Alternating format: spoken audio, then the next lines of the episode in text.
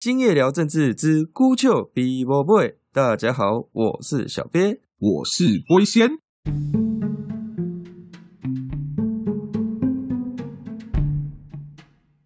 龟仙啊，最近这个拜登又在玩各种小圈圈游戏啊，这个圈呢已经多到我有点母萨萨不美情凑啊。首先有这个印太经济框架，又有个台美经济倡议。那我们最近呢又想加这个 CPTPP，是这个跨太平洋伙伴协定哦，所以现在一个框架，一个倡议，一个协定，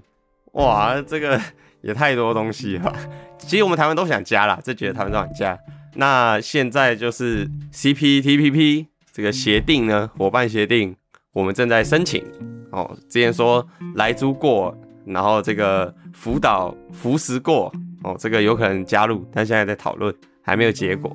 那之前万众瞩目哦，拜登的印太经济框架哦，可以结合这印太战略的经济协议啊，也没有台湾。但是这个 A I T 呢，就安慰我们呐，跟我们说哈，你看这边有这个呃台美经济倡议哦，这个更好，哎，这个更棒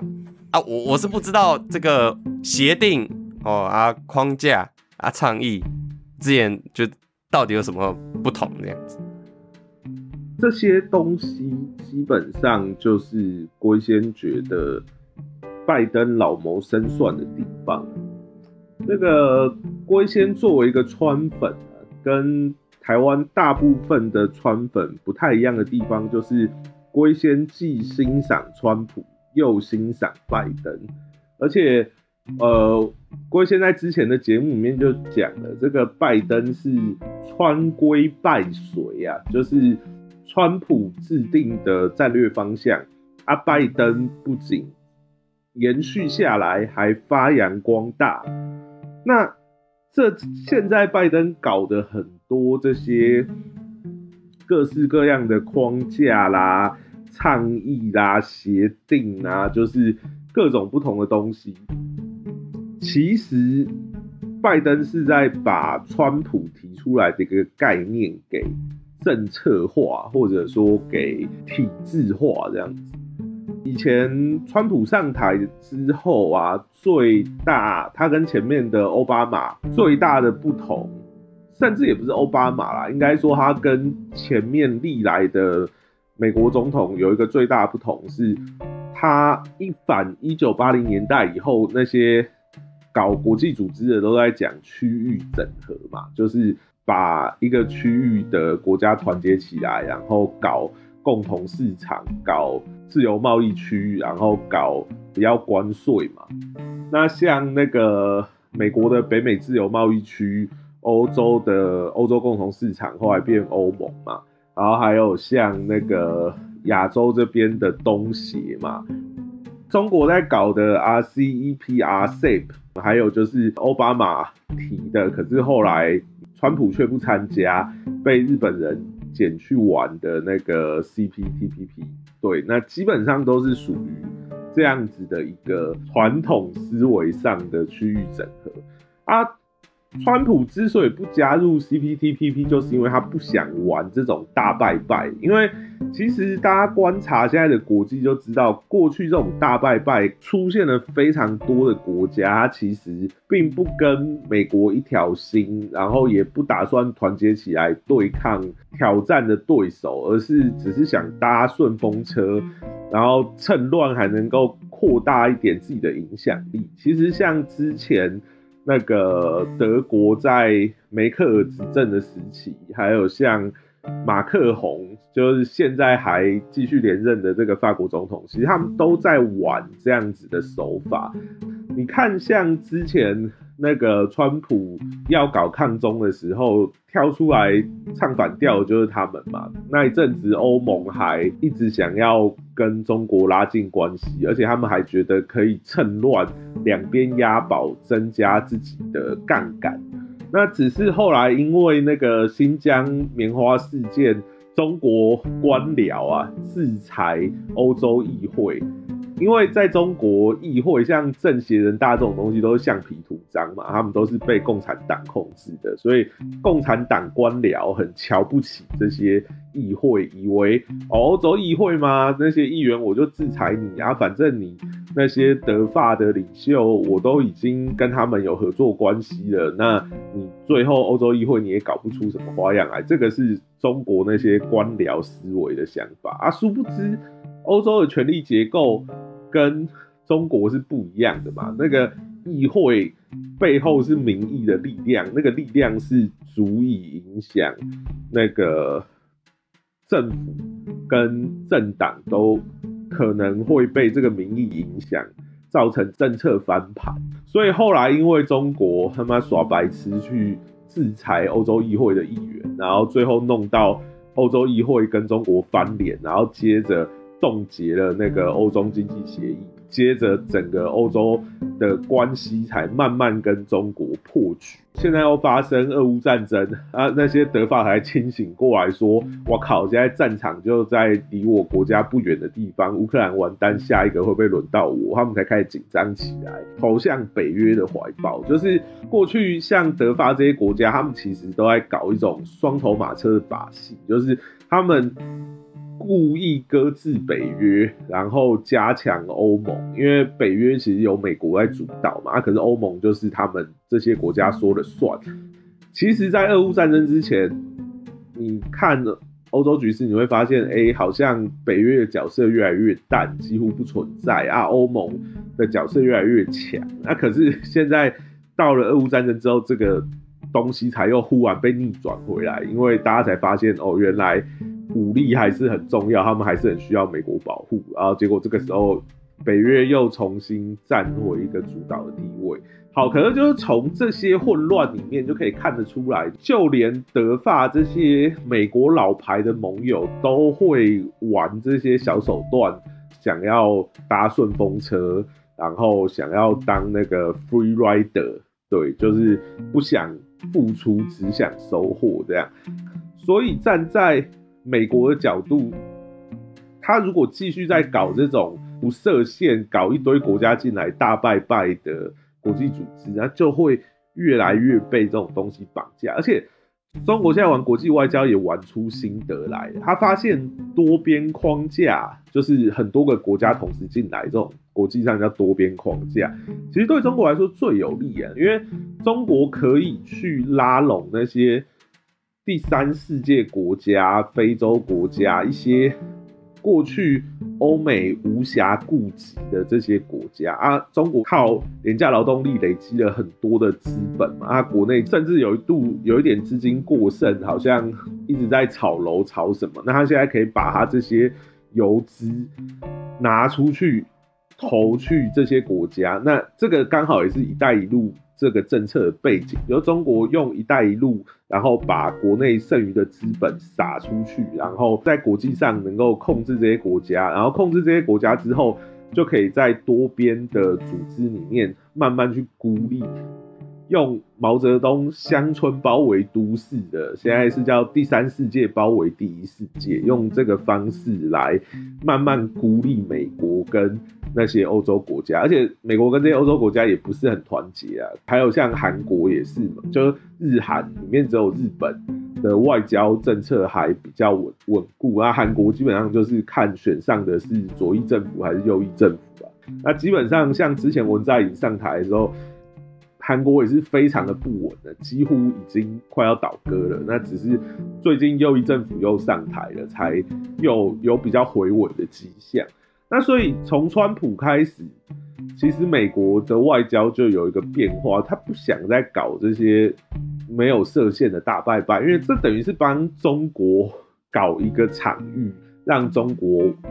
玩他最擅长的。统一战线渗透，其实，在这种国际领域，中国的统战理论、共产党的统战理论，其实是非常好用的。像之前嘛，台湾前几年应该最有感的就是那个 WHO 里面那个谭德赛，对他基本上就是他是伊索比亚出来的嘛，而且他还是伊索比亚共产党出来的。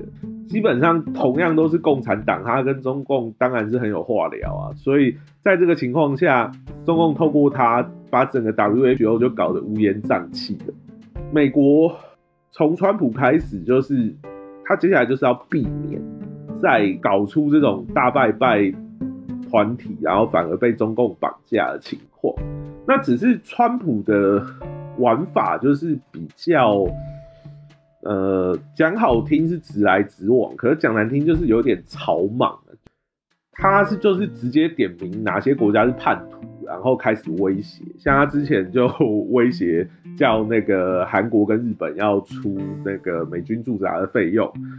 然后一样他也威胁说，那个你欧洲的那些国家再不多花一点钱在你们的国防预算上面，我就要把美军从那边移走，移到。更积极对抗俄罗斯的东欧国家里面去，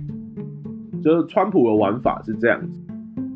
这个方向是对的，可是他的手法比较粗糙。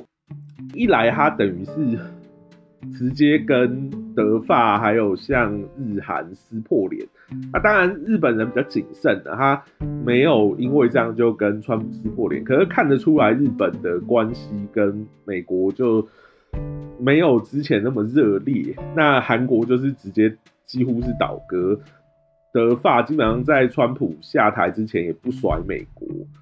英国就维持中立啦，因为他那阵子也脱欧，他不跟德法为伍，可是他跟美国也没什么往来，就变成川普在调整这个政策的时候，其实一下子之间反而让美国更孤立，而且美国。缺席了那些过去的大拜拜组织之后，中国就更明目张胆的去侵吞这些组织，而且，哎，中国侵吞其实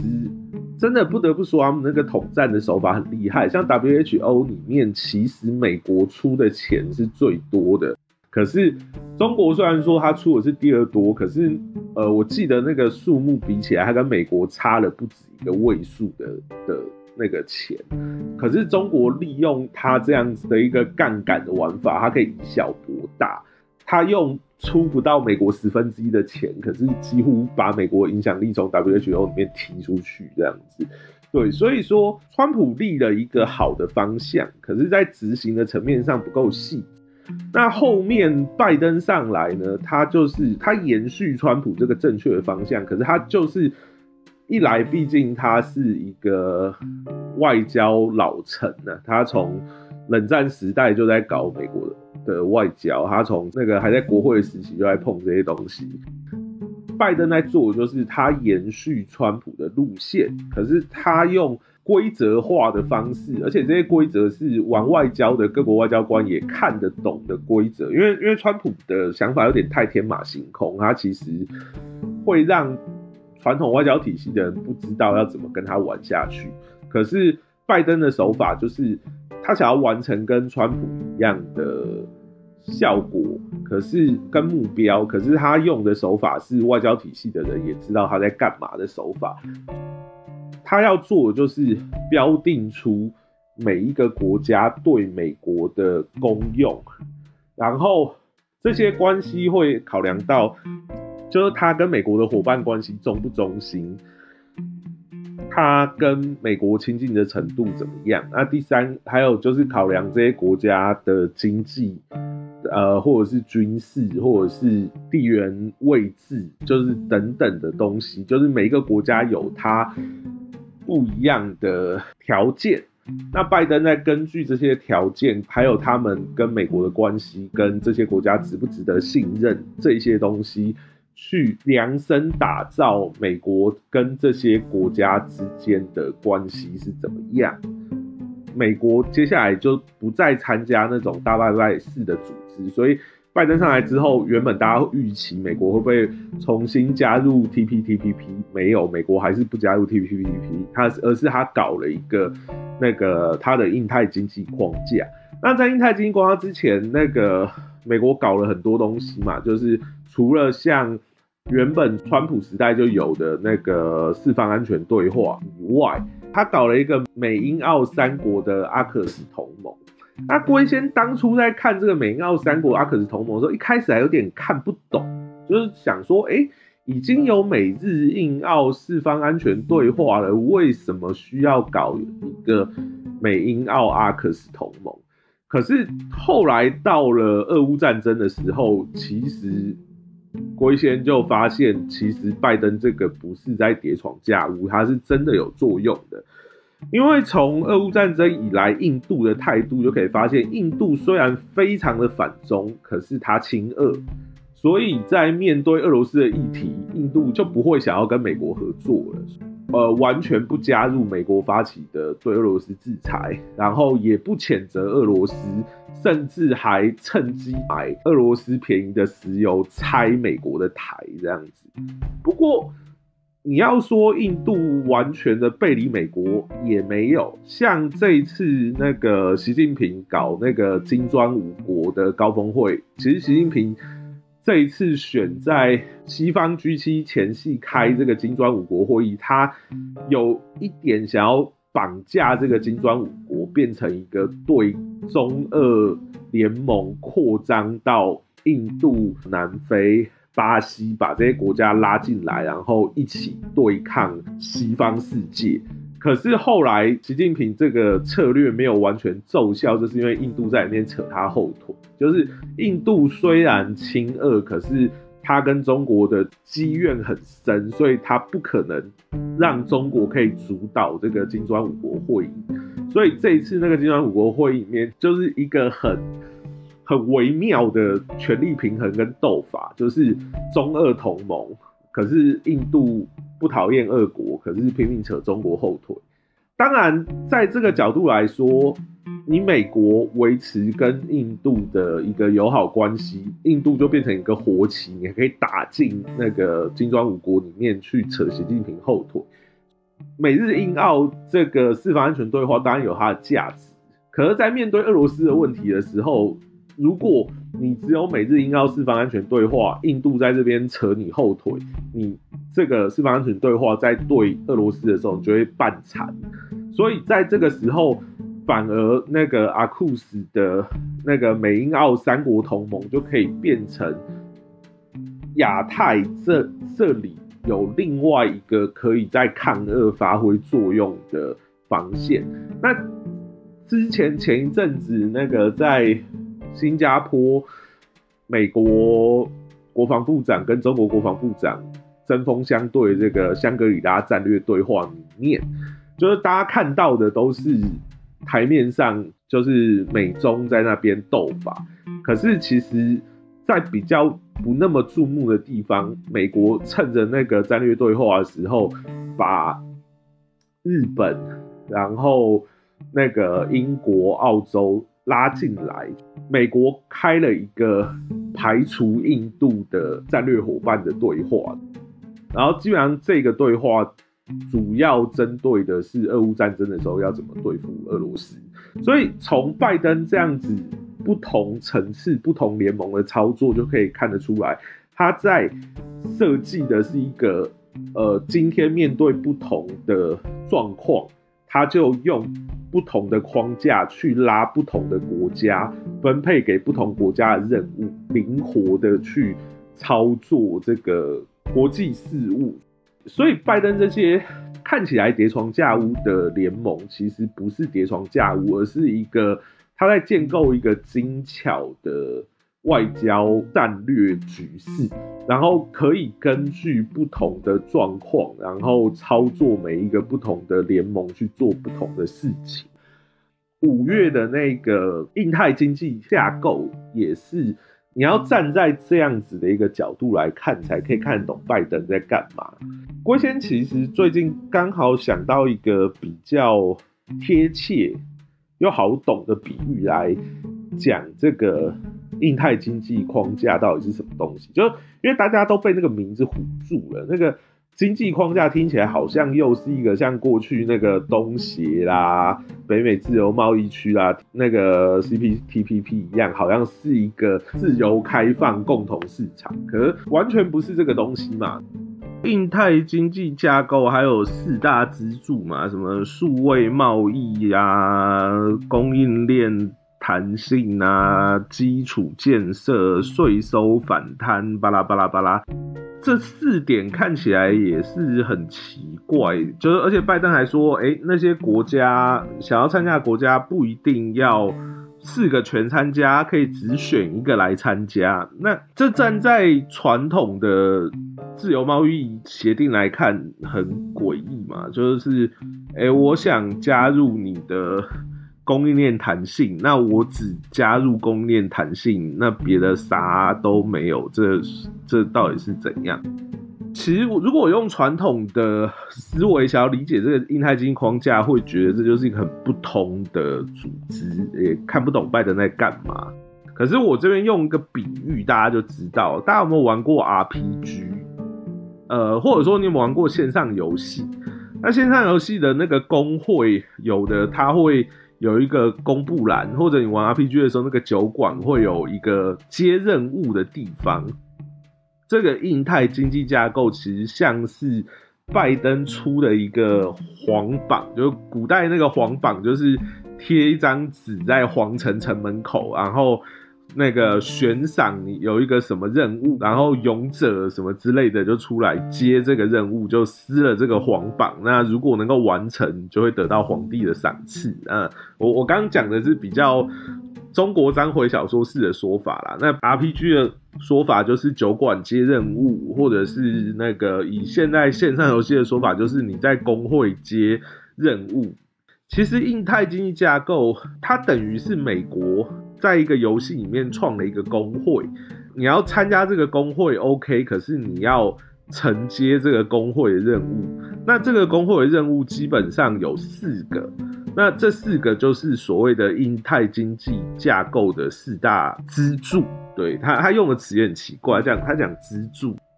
龟先认为正确的认知应该是有四大任务，你其他国家想要参与美国搞出来这个工会，你就要去选一个任务去做。所以说，今天印太经济架构其实比较像是一个工会，美国开的工会，然后你进去接任务的一个工会。这个时候有趣的来了，就是你玩 RPG 或者你玩线上游戏，你会想要接任务，一定是因为这任务有赏赐嘛，有一些回报嘛。像古代战国小说里面的主角去接那个皇榜，也是因为。之后可能可以当驸马爷之类的这种赏赐，所以拜登的这个印太经济架构，如果加入的国家完美的达成了美国交给他们的任务，那他们想要的东西是美国可以给他们的，那会是什么呢？其实单看这个印太经济架构看不太出来，就是其他国家参加帮美国解这个任务。能够得到什么好处？可是同一时间，其实美国在推一个东西，叫做友岸外包。那那是一个新概念呐。那现在新的中文的翻译叫友善的友，然后那个海岸的岸，然后外包。这个友岸外包这个词，其实相对过去有个东西叫做离岸外包。那过去离岸外包是美国，就是因为美国它。越来越发展，国内其实越来越走高科技跟服务业路线，那它的工业其实就开始散播到世界各地。那像中国之所以可以崛起，就是因为美国过去工业向外发展的时候，呃，中国因为它的人工很便宜，然后它可以压低生产的成本，所以有大量的美国企业去中国。进行生产，那他们带去的技术资源、资金，然后造就了中国这一波崛起。那可是过去这个离岸外包，其实也就是养出了中国这个怪兽，今天倒过来到达美国一耙这样子的结果。其实过去的离岸外包是一个双面刃。那美国当然当时会选择中国，也是贪图就是在中国生产便宜，可以让美国得到很便宜的工业产品这样子。那美国也是有一些拿到一些好处啦。可是这最后因为中美的价值不同，那所以中国被美国养起来之后，最后现在就变成美国对手啊。所以拜登。他等于是反省了过去美国这样搞的错误，所以他弄了一个叫做新的叫做有案外包的概念。那这个有案外包呢，就是我们美国还是会持续把技术资金转移到。其他人工比较便宜的国家，可是这一次我们要挑了，我们不会是只要你人工便宜或者你有原物料便宜，你想我投资我就来投资，不是，是你这些国家要先证明你是美国的朋友，证明你的价值观，你接受美国的价值观，至少意识形态上不会跟美国为敌，那我美国才去你那边投资。现在这个有岸外包的概念，就是以后美国要重整它的供应链，然后未来它只会跟跟它友善，还有那个跟它价值观相近的国家合作，然后让美国只会跟这些国家分享它的资金、技术等等等等的东西。然后这个有有案外包被提出来的时间点，呃，差不多就像华尔街日报那些开始提这件事情，差不多也是在今年四五月，就是在印太经济架构差不多要推出来的前后。虽然目前还没有人把这两个联系在一起，可是，在龟仙的观察，就是拜登目前在布的一个局，就是我用印太经济架构。贴出这些任务，让大家来解，然后解得过的人就可以加入我这美国主导的这个工会。那未来你在这个工会里面能够得到的神兵利器跟回报，就是我会透过有案外包把你整合进我的供应链，你可以得到投资。然后分享美国的技术，还有就是未来你做出来的东西也可以迈进美国的市场。迈进美国市场这个比较敏感，至少目前拜登不是很敢提，就是因为呃，美国因为过去工业一直外移的原因，其实美国国内是有一种不太想要再让新的国家可以。到货给美国这样子的一个状态，就是其实从川普的支持者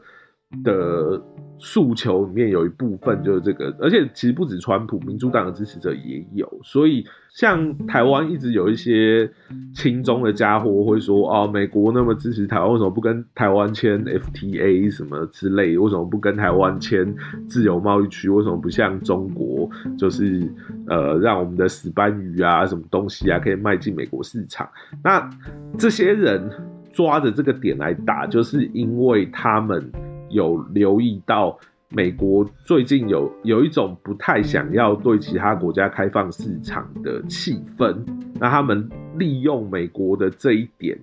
拿来跟中国对比啊，然后在那边鼓吹说我们应该轻中等等之类的。可是龟先观察，其实只要这个有案外包。成型，就是你通过美国认可被纳入之后，其实最终美国就会把市场开放给你。只是那个是很后端，因为那个比较敏感，就是你今天要足够证明的价值，然后让美国政府足以说服他国内的国民说，这个国家帮了我美国很多忙，是美国可靠忠诚的伙伴。那能够证明这一点，最后再。对这个国家开放市场，在国内才比较不会有那么大的反弹声浪。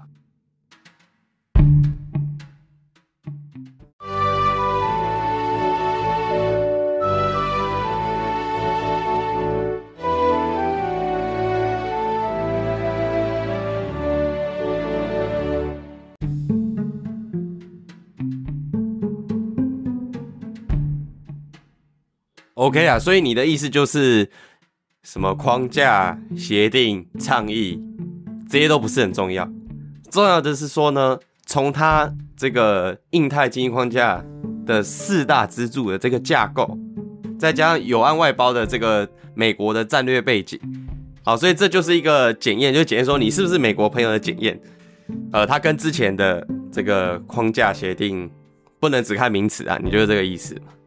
我等下会问你，台湾有跟美国双边。有个经济倡议，但却没有这个印太交际业情况下的问题。但是我要先讲那个呃，为什么川普哦，川普会弄到这个天怒人怨？就是虽然我们台湾、日本呃，日本不一定，但我们台湾很挺他，我们台湾挺川哦，但是大家不买单哦。然后虽然这次拜登做啊，大家却买单啊，这到底差哪里呢？是这样，因为川普他是商人出身的，那商场哦，它有一个它的招式是这样，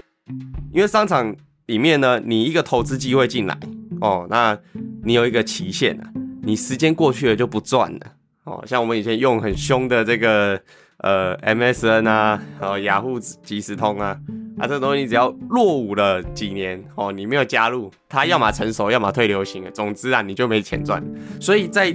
做商业谈判的，他会有很大的一个压力，就是我必须要在现在的几个月或一年之内签好这个协定，不然我就赔了，我就没有这个赚钱的机会了。就市场是不等人的了，好，所以川普呢，他惯用的方式就是我吓你，我罚你，我打你，哦，我用我雄厚的资本，我用我庞大的愿景，哦，诸如此类的。总之啊，就是给你很大的压力，让你觉得我现在投降输一半呐，哦，我现在投降输一半，我不会以后再亏下去，因为我被你吓到。如果你以后真的跑掉，那我怎么办呢？我就哭哭了。我现在不签下去的话，以后这生意我都做不到了。但是一个外交的场域不是这样子。一个好的外交官呢，他只会去签对他有利的外交谈判。那如果不利的话，情况不利呢，我不签就好了嘛。哎，小鳖不错，有有抓到那个外交的。对对对，这个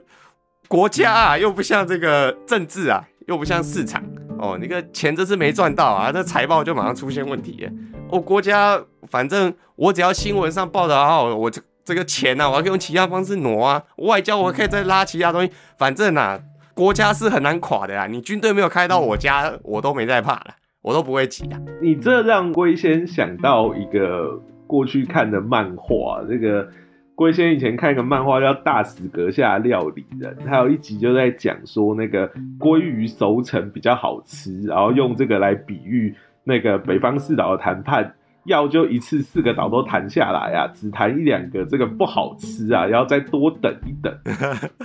啊，对嘛？所以你看他他就僵在那边啊，他不需要我吃一个我投降输一半呢，因为我只要僵在那边，那人民就会听我，人民听我，我下一届政府还有得选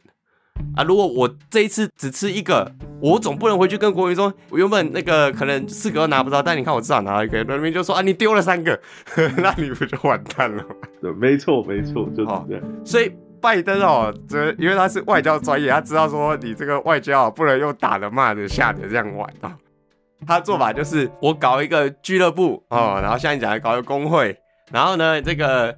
你要够这个认同我呢，跟我够 m a 呢哦，然后有用呢，你要有贡献呢，你才进得来哦。啊，你进来之后呢，大家都知道说啊，这个后面是有。蛋糕的嘛，之后我加入这个就已经是个正机了嘛，对不对？对外交官来说，哎，我已经签到一个东西，而这东西呢好像不错，它背后有很多愿景，它背后有很多东西啊。反正就算没有拿到，也是后来的经济官员谈判的事，不跟我外交无关。外交就是要一个名分呐，你拜登就是卖名分的人呐，就卖工会职位的人呐，很像那个什么，就听说那个六四的时候啊，那个。大学生在外面抗议，那一度形势不错，大家就在讨论说啊，这个民主化啊，谁来当上海市长啊，谁来当什么教育部长啊，大家就会开始来分位置这样子。那拜登就是在分这个位置啊，还没把这个果实搞起来啊，就在分位置啊，分这个愿景了这样子。对对，他他是用类似这种方式啊，这个刚好是合这个外交的胃口，因为反正外交他不一定要真的拿到这种东西，他就是要有一个东西可以上新闻，然后告诉他人民说，你看我签一个很棒的东西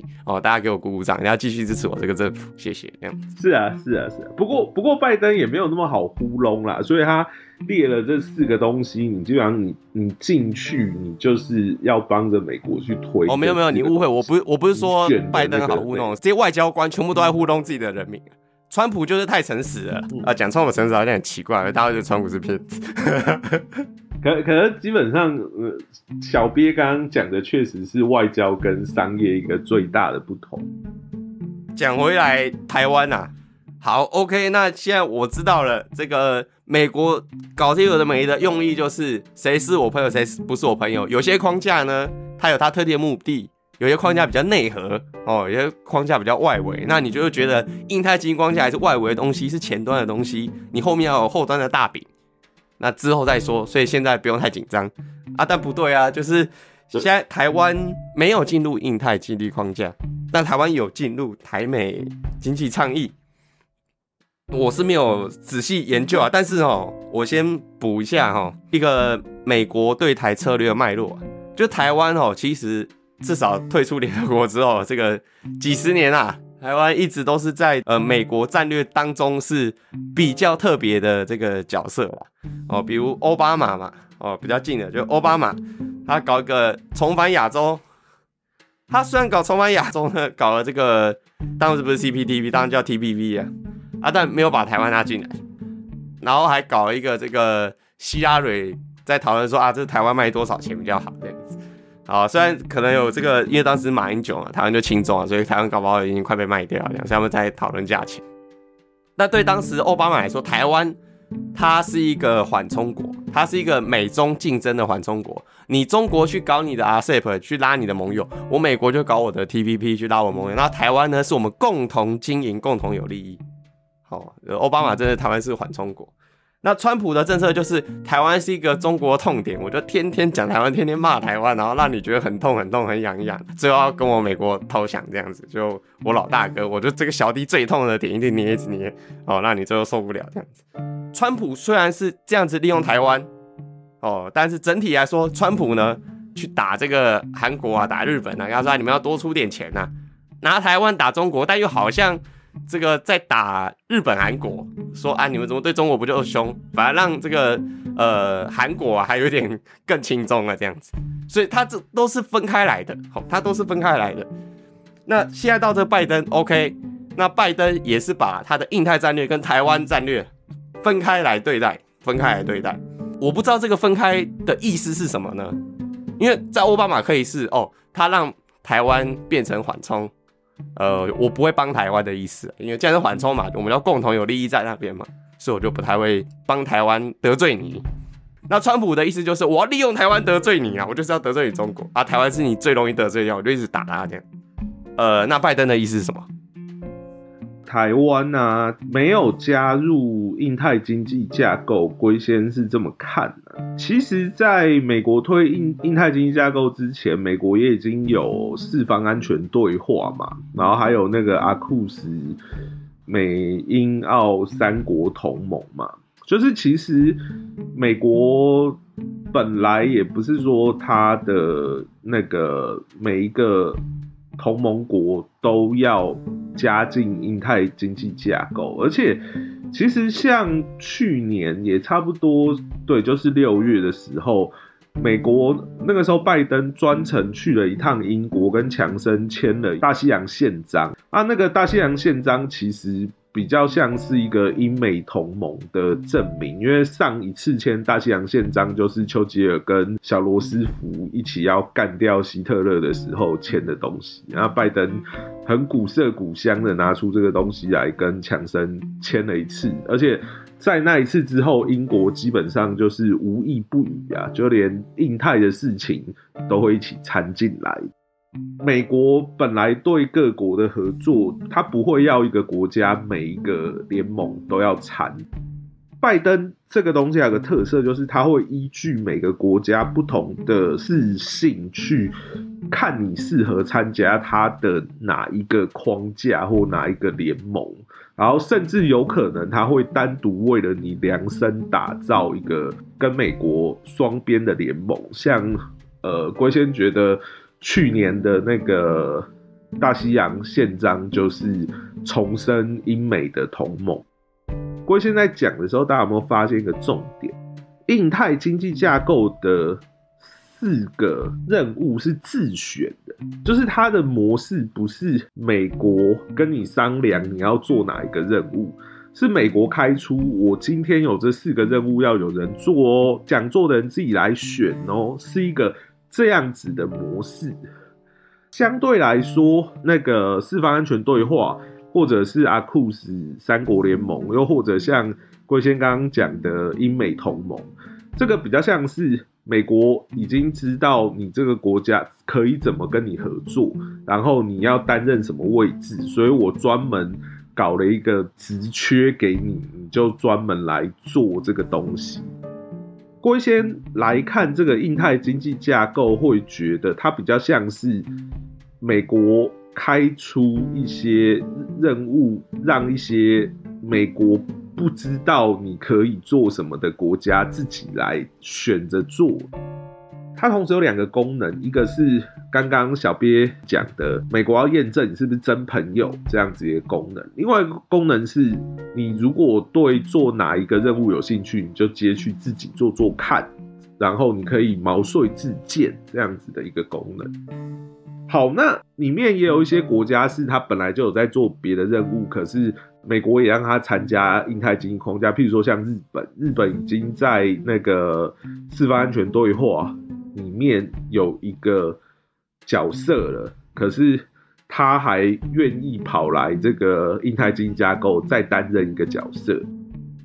对于这个，美国也是觉得 OK 啦。我虽然已经有任务给你了，可是你如果做得完，愿意来多接一些任务，我也乐观其成。我们台湾是很希望力求表现嘛，所以看到美国贴了这样子的一个任务出来，台湾当然跃跃欲试想去接。可是从后面的发展，就是美国不让台湾参加印太经济架构，然后反而专门跟台湾签了一个二十一世纪台美经济倡议来看。郭先生认为，美国认为台湾可以承担的任务已经很明显了。所以美国会单独跟台湾确定你可以做什么，那你就去做，专心做好这个，不要再去搞有的没的，这可能超过你的能力。譬如说，你叫台湾去投资第三世界国家的基础建设嘛，就是叫台湾去太平洋上面搞大基建，帮太平洋国家修飞机场跑道、修港口嘛，这感觉好像。台湾目前的国力也没有强盛到可以到处去搞这些东西啊，还有像那个什么供应链弹性，就是今天台湾基本上在做的就是，特别是半导体供应链的一环。那美国其实已经很重视这件事情了，那台积电也已经跑到美国去投资了，而且这感觉比较像是美国跟台湾双边的事情。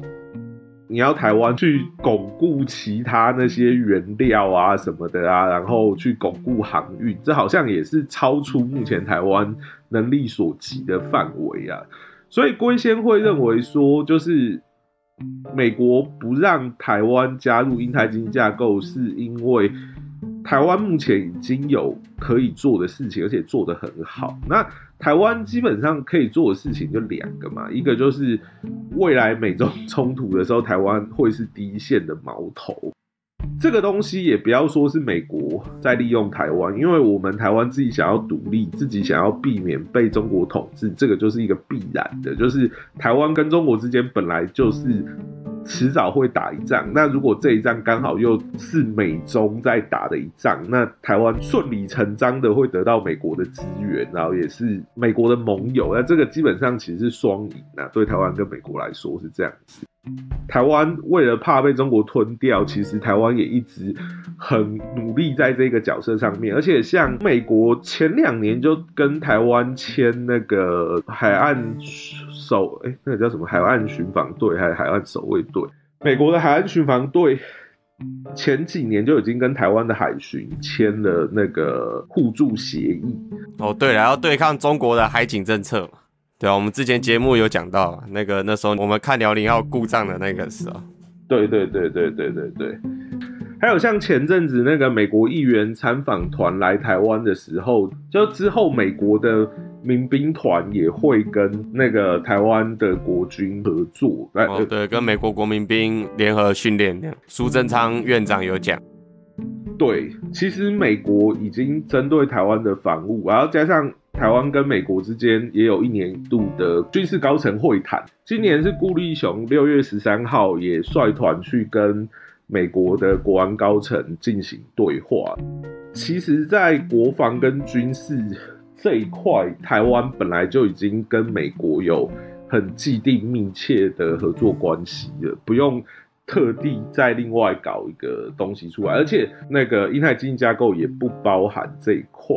经济上的话，就像郭先讲的，像台积电那些本来的合作就已经很密切。美国如果真的要跟台湾有协议的话，要补足的就是单纯经济这一块。所以，呃，基本上美国也跟台湾单独签了台美二十一世纪贸易倡议这样子一个东西。所以，其实从这些点就可以看得出来，美国要台湾担任的角色很明确。在这点上，美国单独跟台湾谈就好。印太经济架构丢出来的这四大任务，虽然台湾有心想要加入，可站在美国角度，可能是觉得说这个东西不适合你啦，而且你已经要担任军事上的矛头了，然后你在经济还有供应链上也已经有个角色，你还要再分出手去搞那些有的没的，对台湾来说负担可能也太过了。至少在拜登政府的角度里面，台湾是有一个独特的位置的。那当然，这个独特的位置是多核心，我觉得可以再观察。可是最近有一个指标，就是美国的国会最近，美国国会的两党领袖要推一个叫台湾政策法，而且他们现在预告说，这个台湾政策法一旦修出来，会是一九七九年台湾关系法之后。美国对台政策最全面的调整，这是他们在提出这个法案的书面声明书中提出来的。那这个调整会是什么呢？就是根据他们现在也在声明里面公开，就是他会把台湾提升到。重要非北约盟友的地位，其实从这个台湾政策法正在进行草拟的这件事情里面，就可以看出，现在拜登政府还有美国国会是打算把台湾的地位独立出来，而且放到一个平行于北约的盟友的地位。基本上，美国过去最核心的一个框架就是跟北约的同盟嘛，这个是最核心的。然后接下来才是延伸出去的。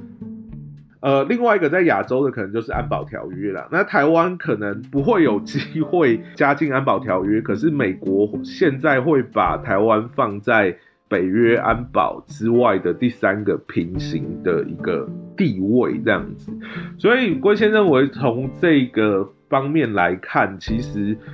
在拜登的这整个框架里面，台湾会是在一个非常核心的位置，甚至可能比印度啊、韩国啊，好了，韩国其实很难说啦，因为韩国毕竟有安保条约，那个是很核心的。可是那个已经是上个世纪的东西了。最近韩国的表现，其实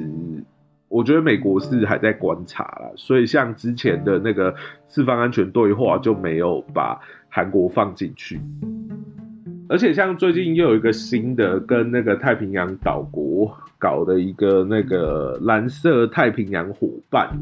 不过那个东西其实又是另外一个很特别的东西啊，因为之前中国想要去跟所罗门群岛签那些安全协议，然后还顺便外包一些经济协议什么的，啊，原本王毅想要把这个东西推到整个太平洋岛国，后来是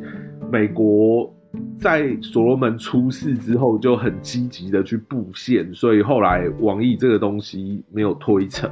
被美国搞垮了，所以那个中国趁机夺下太平洋的计划没有成功。美国之音之前有一个比喻，龟先看了觉得很有趣，就是他把中国在所罗门群岛推的那个协议叫做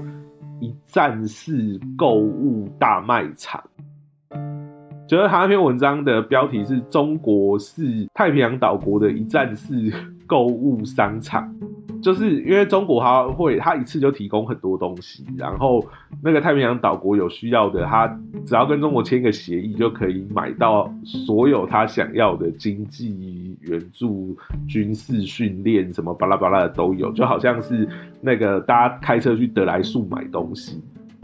中国在太平洋上就有点像是一个德莱树、麦当劳德莱树的角色，这太包藏祸心了。啊，中国东西你全买了，那你就全完了。对对对对对。对对，那那今天基本上从目前那个蓝色太平洋伙伴的内容来看啊，美国其实现在就是找了其他四个国家一起，五个国家我们也来开太平洋得来速这样子。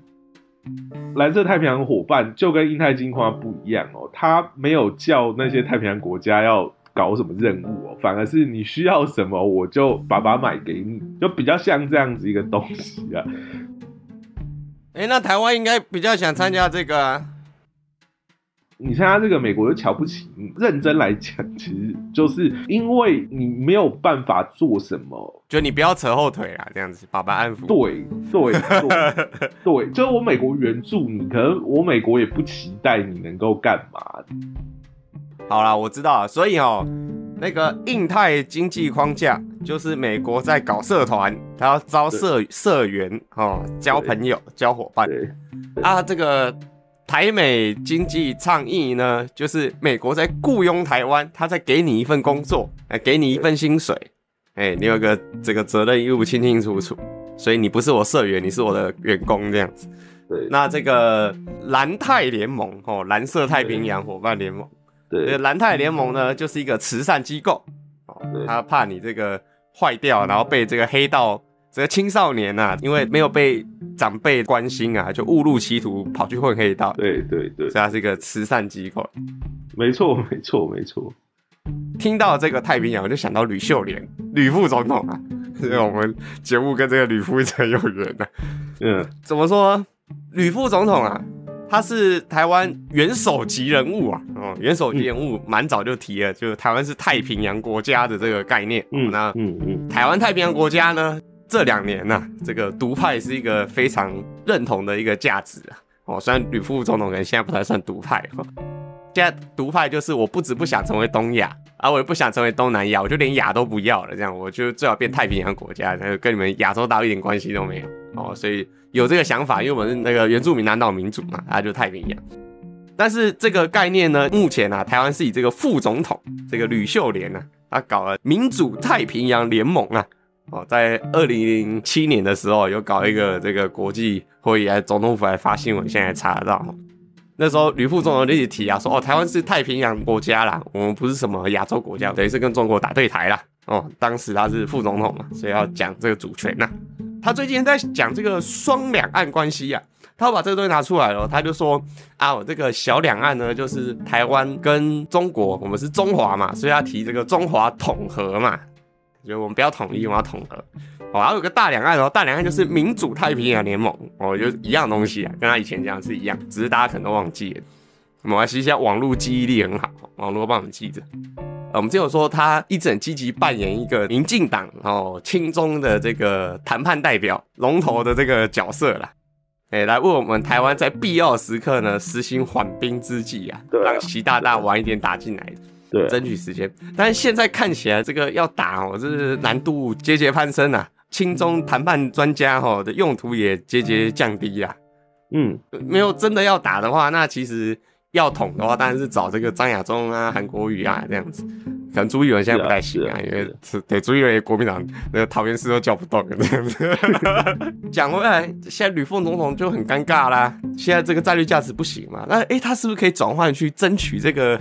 蓝太政策啊，就是说我们台湾是太平洋国家，反正你一直讲嘛，对不对？那你就转换一下嘛，让我们这绿营的人觉得说，哎，你好像又回来一点哦，不要一直往中国那边去，至少对你印象好一点嘛，不然你为了表演轻中，在台湾快活不下去，好像也不太是。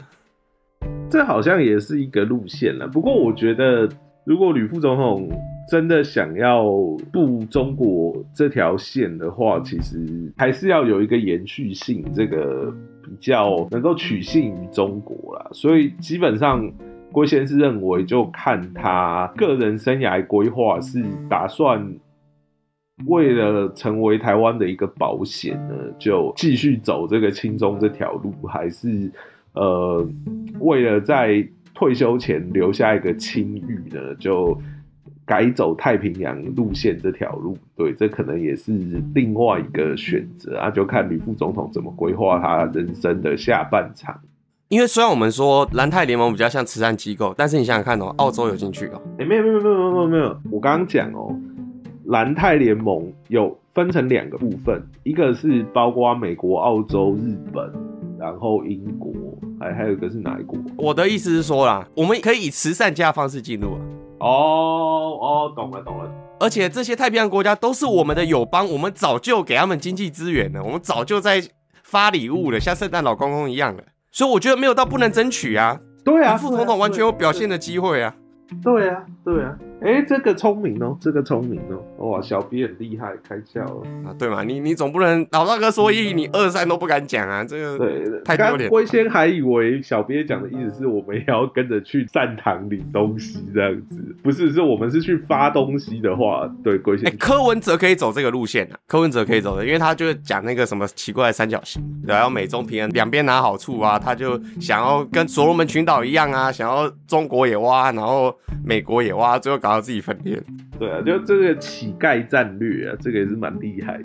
柯文哲就去走这个乞丐路线嘛，啊，那个吕副总统呢就去走这个慈善路线嘛。对，对啊，对啊。你看我我帮台湾各党的政客都找到位置，这样都哇，很很棒很棒。哎，柯文哲就丐帮帮主了啊，这样才有办法选二零二四吧？不然你没有一个国际战略，只会讲那个突破蓝绿，突破蓝绿，选个屁总统啊！对对对对，哎哎，忽然发现我们意外帮柯文哲找到了他的外交路线，他就是丐帮帮主的路线。我丐帮四海皆兄弟，